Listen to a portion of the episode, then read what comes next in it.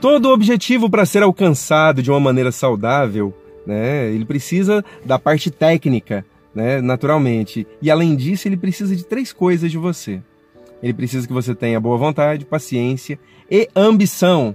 E relacionamento afetivo não é diferente disso, sabia? No relacionamento afetivo também é desse jeitinho.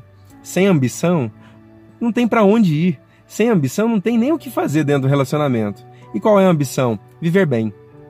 Essa é a ambição more dentro do relacionamento afetivo. Viver bem. E muitos casais se espetam porque diz assim: eu quero viver bem, mas eu quero que seja com tal pessoa. Ha, ferrou. Porque se a outra pessoa não dá conta de fazer isso, você vai ficar dando murro em ponta de faca, tentando modificar a pessoa. No fundo, você não ama aquela pessoa. Você ama a ideia que você construiu na sua cabecinha linda em quem essa pessoa pode se tornar. Mas pode ser que essa pessoa nunca se torne essa pessoa que você imagina. Entende? Portanto, o objetivo é viver bem. E viver bem é mais importante que estar junto, sabia? É, Júlio, conta isso melhor. Não faz tanto sentido isso. Peraí, é mais importante do que estar junto? É sim uma dica para você. Você consegue olhar para o seu namorado, para sua namorada, seu marido e sua esposa e dizer assim: ou imagina que você tem um se você for solteira, se você for solteiro, imagina você dizendo assim para a pessoa: "Olha, eu amo você, mas eu me amo mais. E eu vou viver bem com ou sem você." Você dá conta de fazer isso? Eu vou viver bem com ou sem você. Meu objetivo é me realizar na vida. E eu vou me realizar na vida com ou sem você. Faz esse exercício. Imagine você dizendo isso para a pessoa com quem você convive, com quem você tem um relacionamento.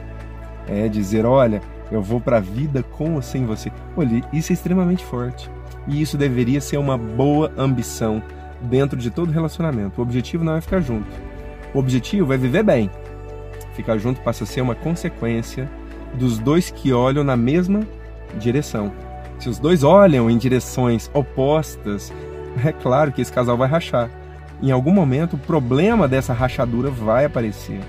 E pode ser uma rachadura muito forte. Ou vou ficar junto com a pessoa porque eu tenho uma filha, porque eu tenho um filho com ela. Isso não é motivo para estar junto. Em outro momento eu abordo filhos e separação. Mas hoje eu quero falar disso, da boa ambição.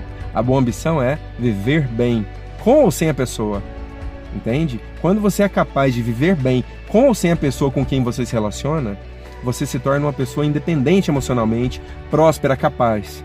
E adivinha que tipo de pessoa que você vai atrair para junto de você? Idêntica a você. Isso é lindo, é maravilhoso, é bom para a relação, é bom para os filhos, que se essa relação tiver, é bom para os filhos dessa relação. O casal ganha força para ir adiante, rumo aos objetivos comuns.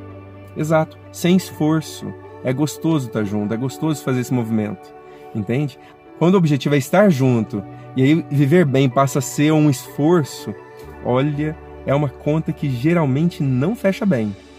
Fecha, mas você fica com dívidas, a pessoa fica com dívidas, é um relacionamento que não encaixa direito, fica uma coisa mal resolvida, muito mal resolvida. Entende? Eu sugiro para você que você conduza para dentro do seu relacionamento, no seu 50%, a boa ambição, é viver bem com ou sem a pessoa que está ao seu lado nesse relacionamento.